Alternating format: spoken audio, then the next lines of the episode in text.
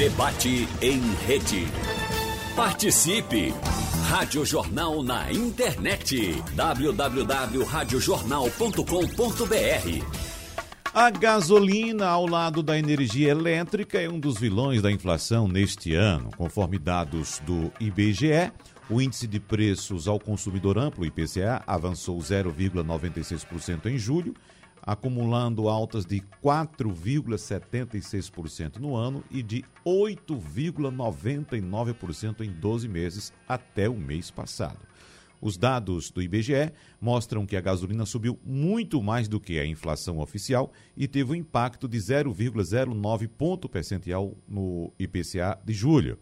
O combustível teve alta de 1,55% no mês passado, acumulando elevação de 27,51% no ano e de 39,65% em 12 meses.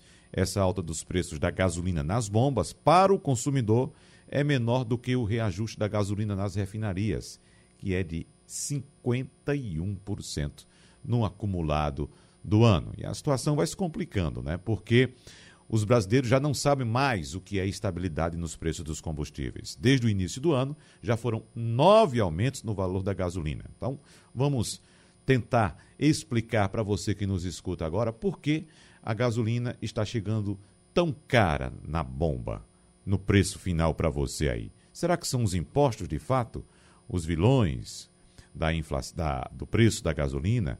Os impostos correspondem a quase metade do preço do litro quando você vai abastecer. Bom, vamos tirar essas e outras dúvidas com os participantes do debate de hoje. A gente agradece inicialmente a presença do presidente do Sindicato do Comércio Varejista de Derivados de Petróleo de Pernambuco, Alfredo Pinheiro. Presidente Alfredo, seja bem-vindo. Bom dia para o senhor. Bom dia, Wagner, bom dia, Sérgio, e bom dia a todos que nos ouvem.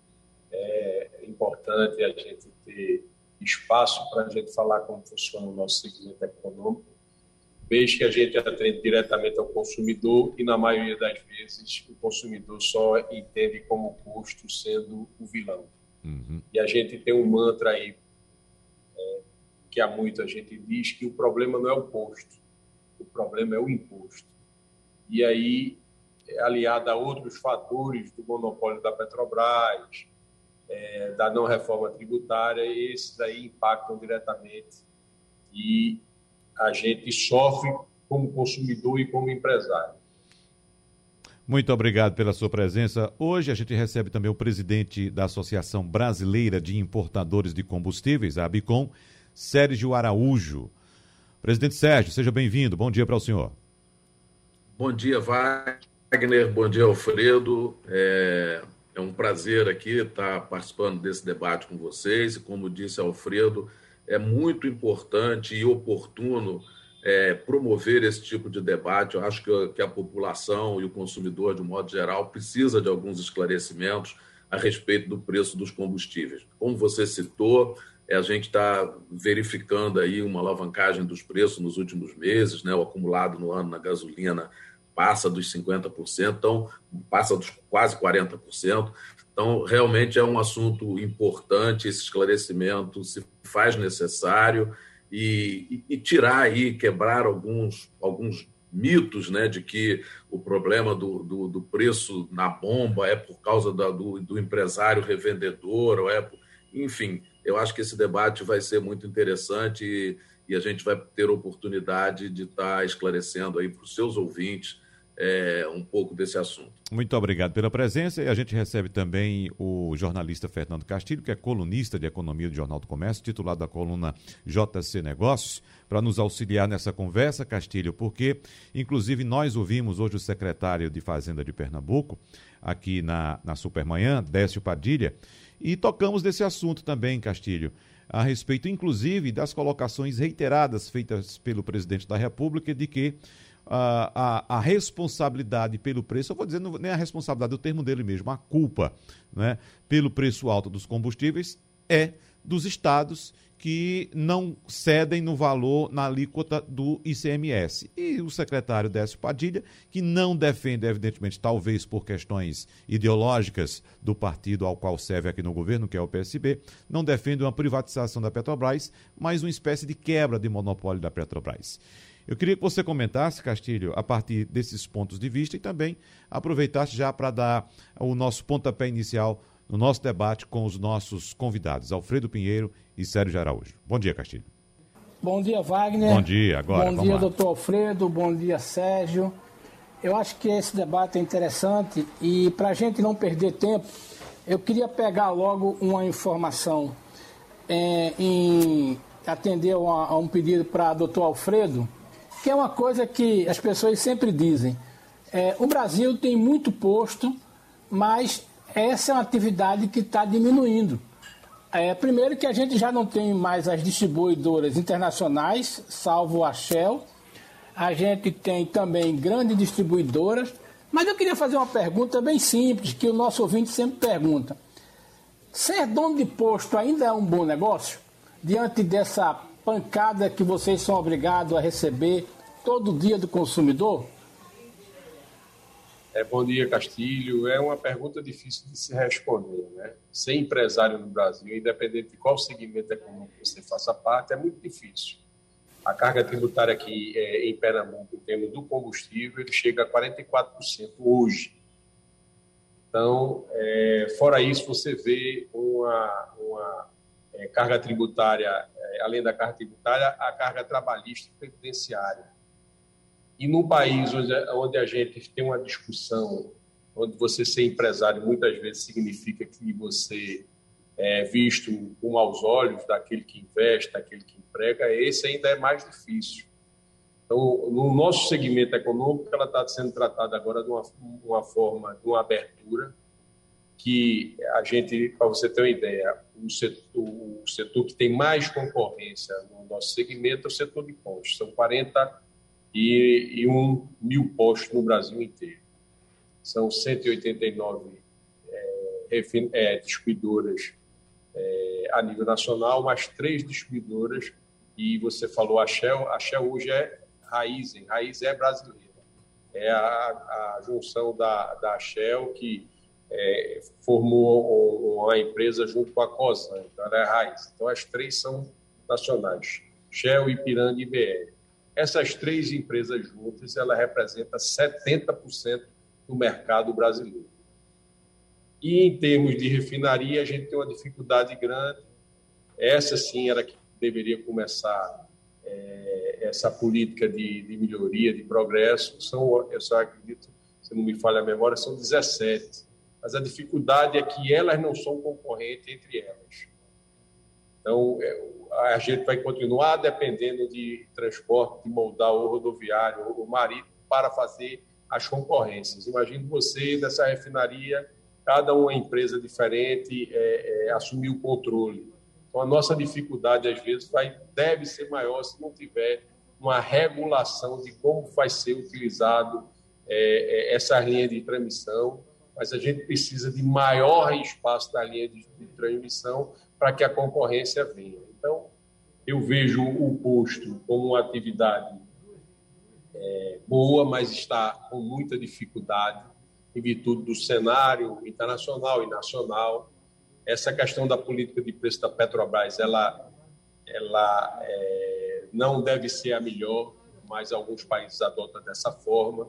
Isso deveria ter uma discussão mais ampla, para você ter uma ideia, quando o Lula assumiu o governo de Fernando Henrique Cardoso, a Petrobras estava entre as dez maiores refinarias do mundo.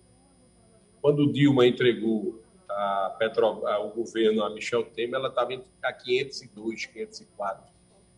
E quando Michel Temer entregou a Bolsonaro a, a, Petrobras, ela estava entre as 20 maiores distribuidoras do mundo.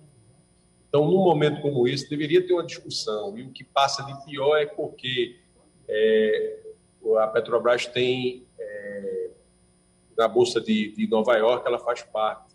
Então, você, no momento, a Petrobras é dos brasileiros e acionistas. E tem os royalties também. A gente deveria criar, e era a sugestão, inclusive, de alguns, criar um bolsão para, nesse momento, é, é, que tem turbulências nacionais e principalmente internacional, o Afeganistão agora na situação, o dólar vai lá para cima, o petróleo sobe, tudo tem interferência no preço. Então, mas mesmo assim, é, a gente ainda é um pouco otimista, apesar do sofrimento. Quer dizer, nós empregamos em torno de 500 mil empregos diretos no Brasil, aqui em Pernambuco, em torno de 25 mil. A gente tem que fazer as mudanças necessárias do segmento e ir atualizando conforme o mercado todo se comporta. E aí, a vantagem de ter uma quantidade dessa de custo é a questão da concorrência. Então, se a gente, é como o Wagner falou, se os preços é, durante o ano, o aumento da Petrobras, os preços praticados na bomba estão menores, é em virtude da concorrência. E aí, essa concorrência faz com que o consumidor é, leve vantagem nesse, nessa questão. Mas ainda é vantagem, mas deve ser muito estudado, porque na visão do consumidor, o custo de gasolina ganha muito dinheiro, é ganhador de dinheiro fácil, é sonegador, é adulterador e não é. Nós somos uma ilha de prestação de serviço à sociedade, nós somos o vigia em determinada localidade, nós somos iluminação pública, nós temos as lanchonetes, os restaurantes, uma gama de serviços que nós prestamos e as pessoas só nos enxergam como vendedor de combustível. Hum. Deixa eu aproveitar esse assunto, Castilho, para colocar o presidente da Bicom, Sérgio Araújo, na conversa, pegando esse, esse, esse gancho da Petrobras citado aqui pelo presidente do Cine Combustíveis, Alfredo Pinheiro, é, porque a gente tem a, a, a, impressão, a noção, o, o, povo brasileiro como todo tem a noção de a Petrobras como empresa 100% estatal, brasileira, como disse é, Alfredo Pinheiro, uma empresa do povo brasileiro. Mas a gente sabe que a Petrobras é uma empresa de economia mista, da qual o Brasil é o acionista majoritário, que detém mais de 50% dos papéis da Petrobras, não é? como todos nós sabemos. E tem vários investidores na Petrobras também.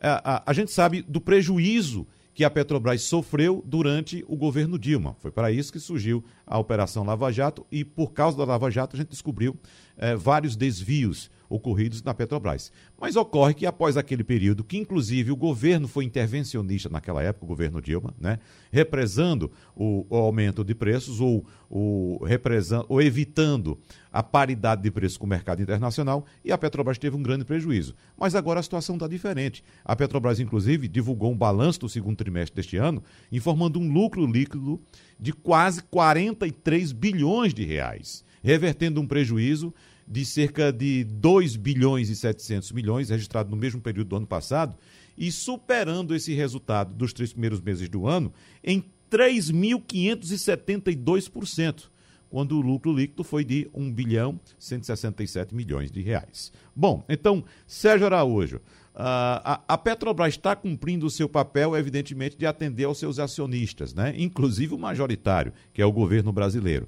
Mas em relação a esse papel que a sociedade imagina que a Petrobras tenha, de ser uma empresa estatal do povo brasileiro, esse lucro está dentro, dentro do que o mercado de fato esperava, mas será que não está demais, não? Não poderia represar um pouco esse lucro e dividir esse lucro com o povo que pensa que é dono da Petrobras?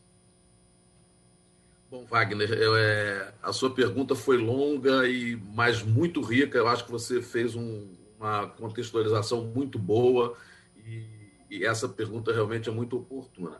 É, primeiro, é esclarecer o que você já colocou aí, de que a Petrobras não é mais uma empresa estatal. Ela é uma empresa cotada na Bolsa, tanto aqui na B3, né? Muitos de nós aqui podemos ser acionistas da Petrobras e também está cotada lá na Bolsa de Nova York. Então, por uma questão de governança, ela precisa é, dar resultado para os seus acionistas. Então, não cabe à Petrobras é, ou nenhuma outra empresa é, é, é de economia mista ou privada estar tá fazendo política social. A política social deve ser feita quando identificada essa necessidade pelo governo. É uma política de Estado. Então, é, como você também colocou, e o Alfredo também colocou, durante um período onde o governo teve uma intervenção mais forte na política de preço da Petrobras, houve uma desvalorização enorme da empresa. Né? E um outro mito que nós temos aí, que precisa ser esclarecido, é de que o Brasil é autossuficiente em petróleo.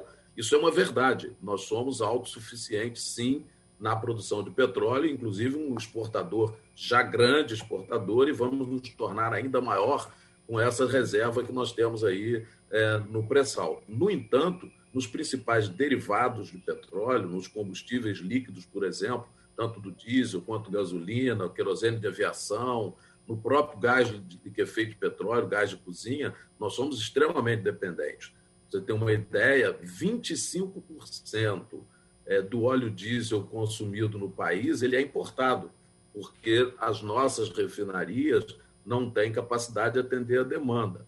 Na gasolina, nós varia aí entre 10% e 15% de dependência também da importação, dependendo de como é que está aí a paridade de preço com o etanol, né, o hidratado, considerando que a grande parte da frota é flex, e o, e o, e o isso o Alfredo conhece melhor do que eu, o consumidor ele decide na hora em função do preço se vai colocar etanol ou gasolina. Então isso varia essa dependência, mas nós estamos falando aí da ordem de 10 a 15% de dependência na gasolina. Então acho que esse é o primeiro mito que a gente precisa desconstruir, que é de que o Brasil é autossuficiente. Não é. Né? E a gente olhando para um futuro, Wagner, é, é, e tem estudos aí da EPE que mostram isso claramente, nos próximos 10 anos, mesmo considerando o Renovabio, com incentivo à transição energética e aumento do consumo do etanol ou do biodiesel, né, com a entrada dos veículos elétricos, mesmo assim, o Brasil vai continuar dependente é, das importações para atender a demanda. Tá? É, com relação ao, ao, seu questionamento, se a Petrobras deveria estar tá olhando aí o apelo popular e estar tá, é, é, repartindo lucro, acho que, como falei, não cabe a ela. Ela precisa, até pela governança implantada, ela precisa acompanhar o preço de paridade internacional. Nós estamos falando de commodity. Não faz nenhum sentido você vender uma commodity abaixo do preço na visão do, do, investidor, seja nacional, seja internacional, seja do governo também. É, não faz nenhum sentido você vender uma commodity abaixo do preço do mercado, independente do custo, porque precifica commodity é mercado. Então, repito e reforço, se existe apelo popular em relação aí à elevação do preço, nós estamos vendo hoje aí o, petróleo Brent está na faixa de 66 dólares por barril, o câmbio tá, voltou aí a, ser, a, a variar em torno dos 5 é, reais e 40 o dólar. Então, é, um, é uma situação que a gente vive de pressão sobre os preços.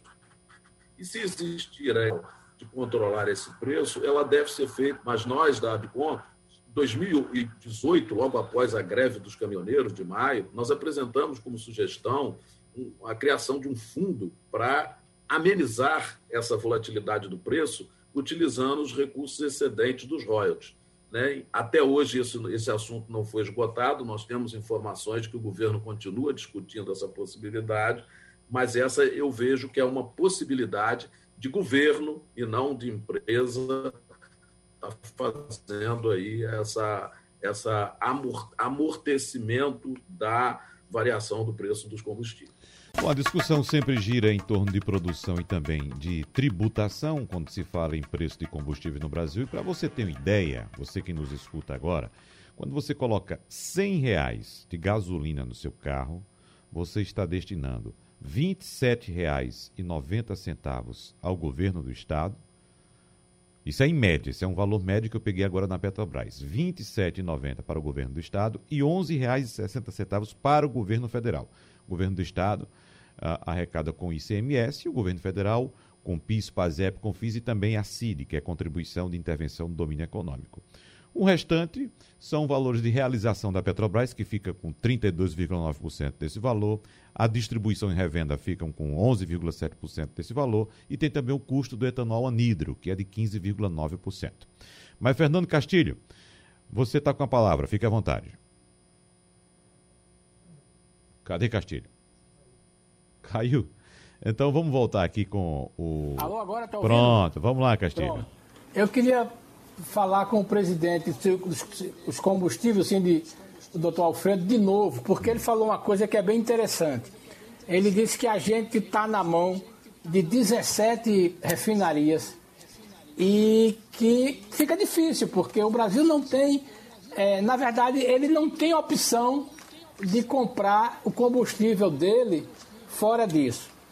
Eu sei que o sindicato de vocês vem estudando isso, vem torcendo para que novos parceiros é, tenham isso, mas, por exemplo, é, com essa quantidade de refinarias na mão da Petrobras, vocês acham que, que ela deveria sair desse refino mesmo, como ela chega a dizer? Porque, embora ela tenha colocado algumas refinarias para venda, não há muito. É, não conseguiram vender, só conseguiu vender uma.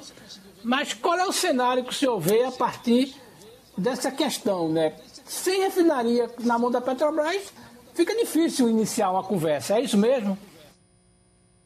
Castilho, veja bem, é, eu acho que tem mais de uma refinaria já acertada aí para a compra. O grande problema que a gente vê é a, o modo de regulação é, nessas licitações, de como vai ser utilizado os ramais os já existentes. Porque a, a, gestões aí dos 16 anos do PT, ou 14 anos do PT, eles é, não fizeram investimento em refinaria. Então é muito importante é, o investimento em refinaria, ele é a longo prazo. Então, é muito importante que venham pessoas que tenham expertise é, nessa atividade econômica para nos ajudar. Mesmo com a eficiência da Petrobras, que a gente vê que é uma empresa eficiente, mas a gente precisa destinar à extração. Hoje, é, como, como é, aqui foi falado, é que a gente é, produz uma quantidade de petróleo bruto em sendo commodity, a gente manda esse petróleo bruto para fora e traz ele já pronto para o Brasil. Então a gente precisa de alternativas não monopolistas. Eu cito aqui um exemplo: a gente está fazendo um investimento é, aqui em Recife e a gente tem uma companhia de, de, ele, de eletricidade, que é a a única do Estado. Eu dei entrada no protocolo, dia 12 de fevereiro, para remoção de um poste que está me atrapalhando e eu terminar a obra para abrir. Eu resolvi abrir de todo jeito. Nós estamos hoje aqui é, em agosto e a previsão ainda é para o dia 26. Paguei 16.304 em quebrado e não sou atendido.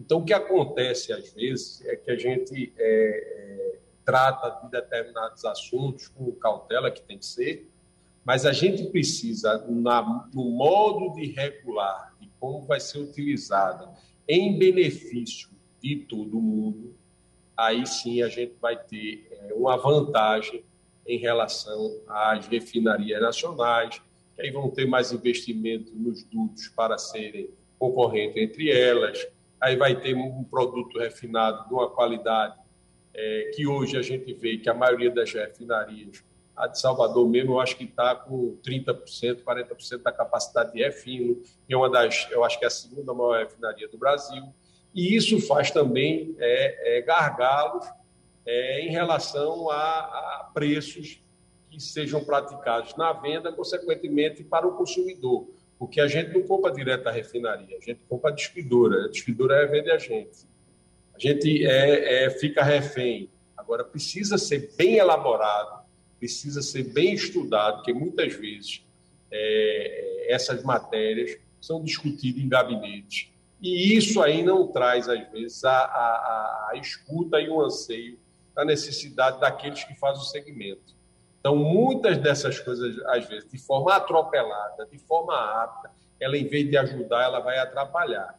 Mas eu, eu tenho a visão de que é, a, privatização, a privatização de, das refinarias, com as pessoas é, é, que possam fazer investimento, ela vai dar uma melhora para o, o, a distribuidora, para os postos do consumidor. É a nossa visão. Ô Castilho, eu sei que você tem uma pergunta aí já engatilhada para o presidente da Bicom, Sérgio Araújo, mas eu quero aproveitar esse assunto e pedir para, antes de você fazer sua pergunta, o presidente Sérgio Araújo explicar para o nosso ouvinte como é que funciona o mercado de importação de combustíveis no Brasil. Porque, como disse no bloco anterior, nós temos é, a, a, impressão de que a Petrobras é monopolizadora no Brasil, que só ela trata do assunto combustíveis. E como é que entra a questão do importado aqui no Brasil, presidente Sérgio? É, como eu estava falando, Wagner, o, no caso do óleo diesel, né, 25% do diesel consumido é importado, na gasolina nós estamos falando entre 10% e 15%. Né? Essa importação ela é, deveria estar acontecendo aí 100% feita por empresas é, privadas, empresas estabelecidas com essa o, finalidade de, de importar. No entanto, é como em alguns momentos a Petrobras deixa de praticar preços alinhados à paridade internacional, ou seja, ela pratica preços abaixo é, do, do, do custo do produto internado, então as empresas privadas deixam de fazer as importações e, para garantir o abastecimento, acaba a própria Petrobras fazendo importação dos derivados. Só para vocês terem uma ideia, assim, um número que eu tenho aqui, primeiro, agora aí nos, nos, nos últimos meses, a Petrobras andou importando em torno de 40% até 44% do diesel é, que foi importado. Por que isso? Porque é, ela estava com preços abaixo da paridade e que, que, inviabilizava a importação por empresas privadas, ou seja, cada, cada litro importado representava prejuízo. Então, a Petrobras, para garantir o abastecimento, fez as importações. Tá? É, eu queria aproveitar e, e, completar o, o, que foi colocado aí pelo presidente da, do Sindicato Combustíveis de Pernambuco, né, o Alfredo, é de que, de fato, a venda, o desinvestimento da Petrobras nas refinarias é um passo muito importante para que a gente tenha é, um futuro melhor no país. Né? Como foi colocado já, nós passamos aí diversos anos sem investimento na capacidade de refino, a demanda cresceu e o que levou a essa dependência tão grande, é, no caso do, da, da oferta é, de produtos derivados. E a gente só vai ter investimento, seja em refino, seja em infraestrutura logística, dutos, terminais, portuários e outros, outros modais, se a gente tiver, de fato, a segurança jurídica de que os preços serão praticados das commodities de acordo com o mercado. Né? Ninguém vai fazer investimento num local onde existe um agente dominante que pratica preços abaixo da paridade, porque representa, isso representa prejuízo.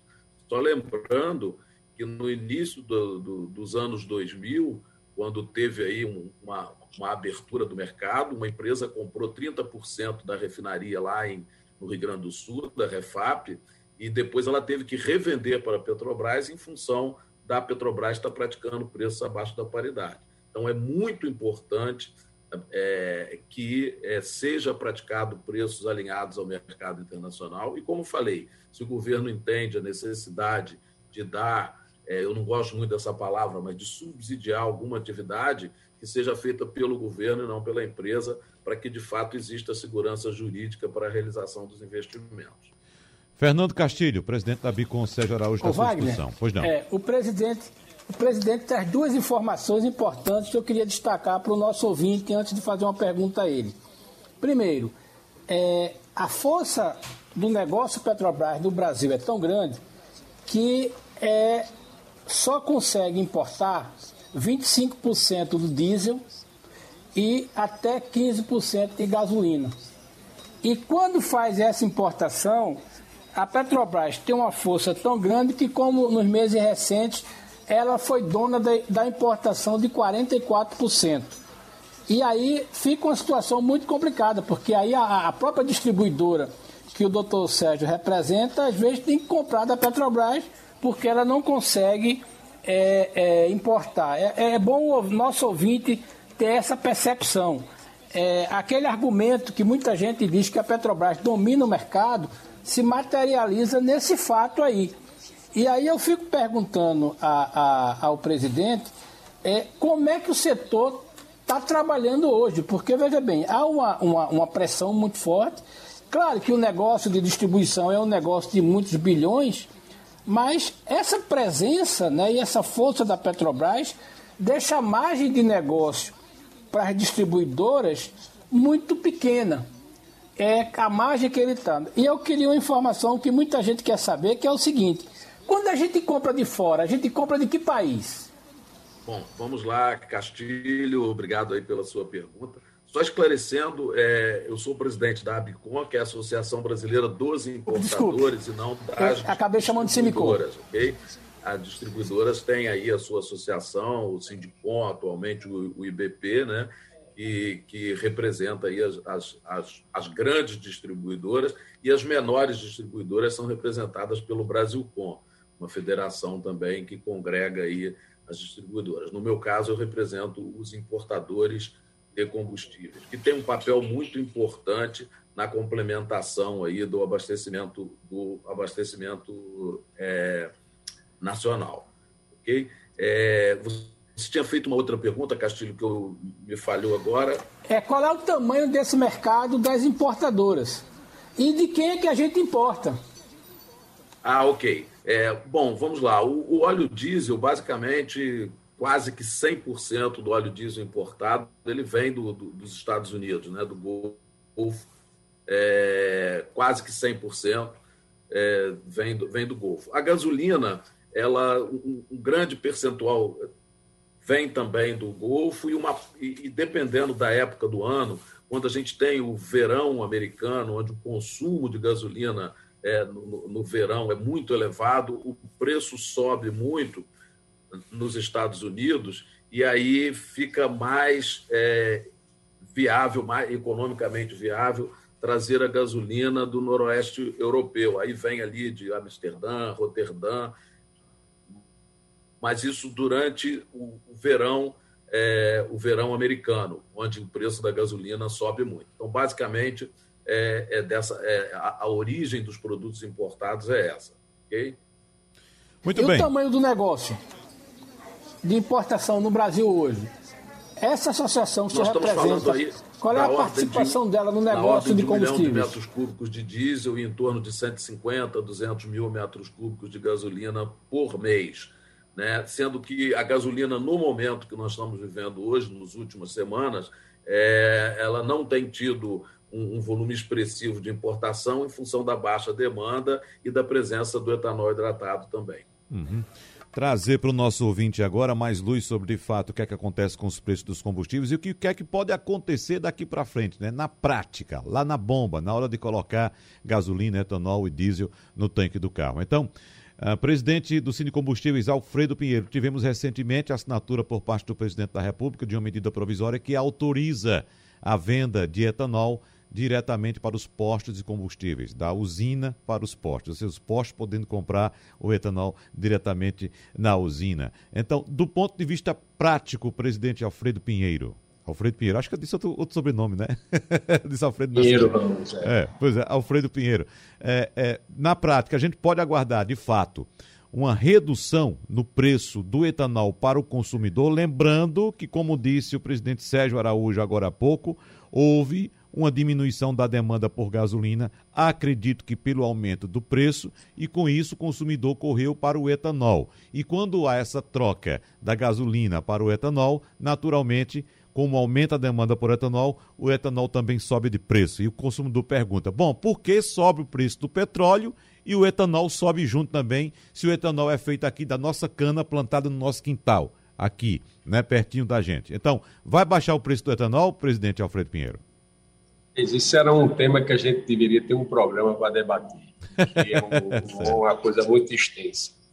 Do ponto de vista operacional, a gente tem uma preocupação porque a carga tributária, se ela não estiver definida de quem vai recolher o imposto substituto, e representa aqui em Pernambuco entre 20 e 24 centavos por litro de etanol, isso vai favorecer ao pessoal que trabalha de forma errada. E aí não favorece ninguém. Então, é, é, é, um mito, muitas vezes, a gente dizer que o etanol, a venda direta, ela vai trazer um, um, uma diferença muito grande. Quem traz diferença grande é a concorrência. O que vai acontecer hoje, como é que se funciona? Você vai, a distribuidora compra e vende para a gente. Então, a distribuidora no estado de Pernambuco, ela já tem a venda à ordem. Quando ela compra uma usina, ela já pode, ao ir buscar, e aí ela traz para a distribuidora de volta, tem outro frete, tem um descarrego, tem evaporação. No caso da venda à ordem, ela vai sair da usina vai direto para os postos. e isso deve baratear entre 8 e 12 centavos, mas a concorrência é que vai ditar. Então, é, o presidente Sérgio aí falou que o etanol hidratado, o consumo pelo preço da gasolina, deve estar maior, não está.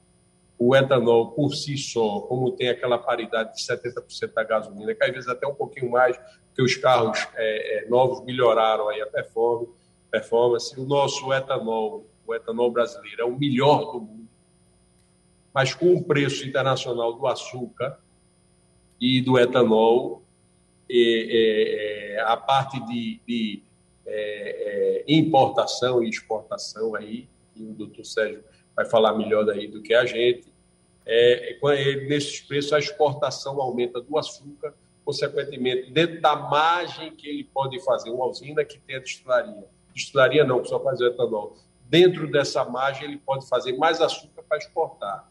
E o etanol também no mercado internacional ele está com preço alto, favorecido também pelo dólar alto.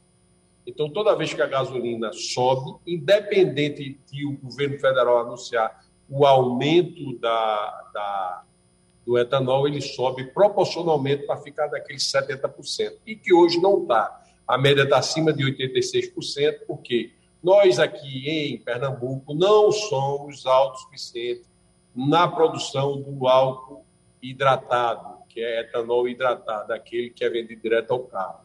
A gente tem uma produção maior do álcool anidro, que compõe 27% da nossa gasolina.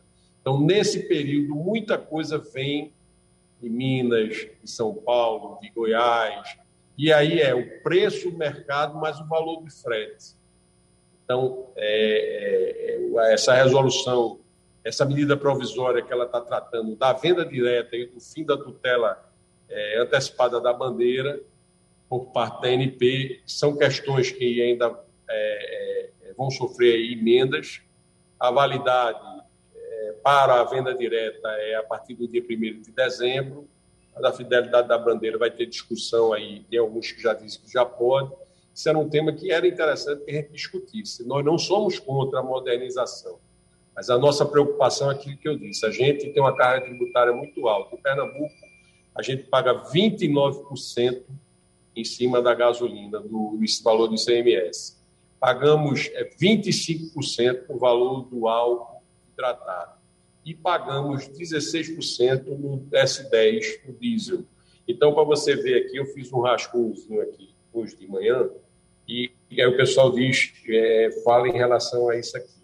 Então, hoje, em Pernambuco, a cada litro de gasolina que é, o posto, é, muitas vezes as pessoas têm também mito.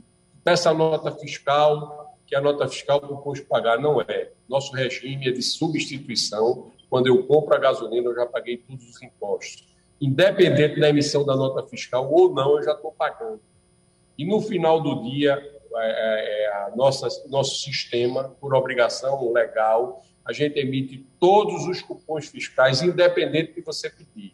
Mas como eu não dou crédito, aquilo ali não vale. Eu, às vezes, o que se utiliza como crédito são o ICM do diesel para a transportadora. Esse sim que tem que ter um controle maior. Mas para você ter ideia, hoje nós pagamos a cada litro de gasolina em Pernambuco R$ 1,6321 de ICMS.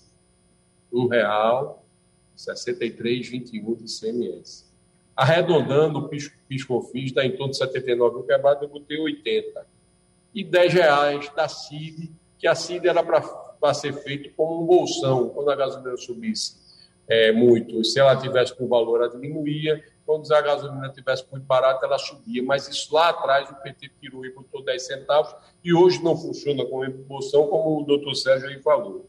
Então, isso totaliza a cada litro de gasolina consumido do estado de Pernambuco R$ 2,5321 mas o custo de Petrobras hoje, que eu acho que o último aumento foi para R$ 2,89. Se você somar só esses dois itens, aqui em Pernambuco vai representar um preço médio de bomba 43,44%. Então, tem estados brasileiros que a alíquota do ICMS não é de 29, é de 32. Então, a média nacional é em torno de 50%. Então, muito se fala é, é uma briga política entre governo e Estado. Realmente, a alíquota de ICMS do Estado de Pernambuco ela não é mexida. mas o que se mexe é no valor de bomba. Toda vez que existe majoração de preço por qualquer razão, o governo do estado faz uma, a, a, aquele famoso PMPF, a, a média ponderada, preço médio ponderado do estado. Então ele utiliza aí, é uma forma que ele utiliza e não precisa de autorização de ninguém para atualizar o preço médio vendido no estado. E aí, muitas vezes, o que faz? A gasolina está no preço médio de 4,60. Se ela for para 4,90, vai ser 29% dessa diferença. Então, que muita gente às vezes fala que no aumento de crise que a gente está vivendo e que os governos exigem tanto dos empresários, um sacrifício tão grande do que a gente está vivendo, é que em determinado momento também olhe. Aqui nós passamos de 2018 ao fim de 2020, o ICMS, esse valor cobrado sobre o valor de bomba, com mais de 30 centavos acima do valor médio. Bastou a gasolina, a média do preço aumentar uma coisinha, o governo já começou a acompanhar. Então, é essa dificuldade que a gente tem. E nessa média, ele entra, feito Petrolina, Araripina, Salgueiro e Fernando Noronha, que você vai pagar um custo adicional de frete da ordem de 35 centavos. Então, o preço lá está mais caro, ele já parte com esse valor. Em Noronha já parte acima de R$ 2,40 por litro do frete. Então, isso é que a gente precisa também ter uma sensibilidade maior do governo. Eu não estou criticando ninguém, mas a gente tem que dizer o que é que acontece. A gente não pode, muitas vezes, é, é, sair, às vezes, do posto quando tem aumento, porque o consumidor diz: você já aumentou a gasolina, o menor aumentou meia-noite.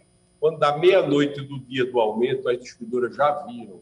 Quando é aumento de PMPF da ponta fiscal, meia-noite já vira. Então, eu já compro porque eu comprar no dia seguinte. Agora, eu, como comerciante, eu vou perder o meu estoque. Se eu tenho mil litros e ela subiu 10 centavos, no dia seguinte, se eu não subir esses 10 centavos, e na maioria das vezes isso acontece por causa da concorrência, eu perdi aqueles mil litros, 10 centavos do que eu compraria. Eu não reponho meu estoque.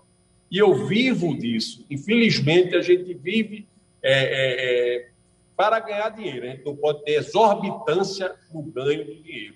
A gente não pode aí ficar feliz com o aumento de gasolina, aumento da Petrobras e aumento de imposto. A gente ficaria feliz se tivesse aumento de margem. Muito pelo contrário. A margem média do Brasil, há cinco anos atrás, dito pela Agência Nacional de Petróleo, é em, era em torno de 12%. A margem média hoje no Brasil, dito pela ANP, é em torno de 9%. Mas nas capitais que tem população acima de 300 mil habitantes, essa margem bruta não chega a 7%. Então, se você tem um negócio, veja só, você faz um investimento de um milhão de reais, você tem uma margem bruta de 6%. 60 mil reais. Isso não paga investimento, não paga salário, não paga nada. Então, você tem que ter escala para atender a sua necessidade. Se isso é verdadeiro, é, todos os, os, os índices são aí abertos. É um segmento econômico que eu tenho por obrigação de informar meu preço de compra e meu preço de venda para a ANP. Eu não conheço outro. Inclusive, a gente chama aí as três maiores, Shell, Ipiranga e BR, que detém 70% do nosso mercado, fez um lobby muito grande na ANP para não botar o preço de custo dela para a gente ver. Eu sou obrigado a colocar o preço de custo, e eles não. Então, quer dizer, quem detém 70% do mercado tem a força de fazer o preço para um lado ou para o outro, e não os postos de gasolina que muitas vezes são repassadores de preço. Fernando Castilho, para a gente fechar o debate de hoje, Encerrar. vamos para a prática. É, eu tenho uma curiosidade para saber do nosso presidente da ABCOM como é esse mesmo cenário internacional, porque ele está comprando de países que tem uma realidade completamente diferente. Ele poderia nos dar uma visão de, por exemplo, os países de quem importamos. Como é que eles trabalham? Só para o nosso ouvinte entender como é que funciona. É mais simples, é mais complicado? O senhor tem um minuto e meio para responder para a gente encerrar o debate, presidente Sérgio Araújo. É, o Castilho, como eu falei, é, nós importamos aí quase que 100% do diesel tem origem no, nos Estados Unidos e, e, a gasolina, durante grande parte do ano, também vem dos Estados Unidos, só indo, migrando para o, nor, o noroeste europeu na, no, no drive season, que é quando os americanos botam os aqueles carros enormes lá para queimar gasolina e o preço sobe muito. Né? É, e nos Estados Unidos, o Castilho, o preço ele tem variação quase que diária, ou seja, é o, o combustível é tratado como deve ser, como uma commodity. Então varia com o preço do mercado. Tá? Então é assim e como deve ser também no Brasil, eu não diria variação é, diária, eu acho que a gente não precisa ter isso, a gente pode ter uma estabilidade, considerando é, a grande volatilidade, não só do nosso caso do câmbio, como também dos preços da commodity. Eu acho que a postura e as atitudes que a Petrobras tem tomado nas últimas semanas é, tá, é, é, a atitude, na minha visão, mais adequada de que aguarda, quando tem uma variação muito grande nos preços, tanto no preço quanto no câmbio, ela aguarda uma estabilidade é, do, desse novo patamar para aí então anunciar o reajuste do preço. Tá? É, é, então, respondendo objetivamente a sua pergunta, o mercado internacional trabalha precificando commodities com preço com base nos preços de mercado.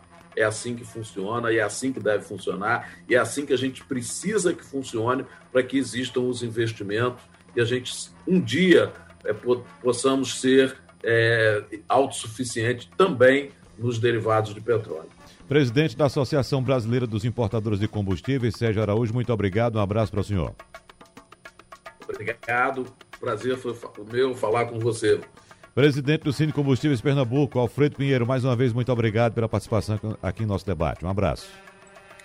Muito obrigado e esperamos que a gente faça um debate mais dessa medida provisória, que é interessante, e chame os outros entes, geralmente distribuidora, e, e não vem falar com a gente. E elas é. são a, a, o grande elo.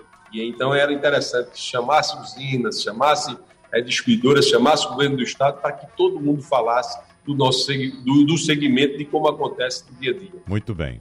Já vou colocar na agenda, viu? Já vou colocar aqui na agenda, presidente Alfredo. Um abraço para o senhor, muito obrigado. Um abraço também para o jornalista Fernando Castilho, que nos acompanhou nesse debate. E para você que nos acompanha agora, lembrando que o debate é repetido amanhã, às duas e meia da manhã. Muito obrigado, um abraço a todos e até a próxima. Sugestão ou comentário sobre o programa que você acaba de ouvir, envie para o nosso WhatsApp 99147 8520.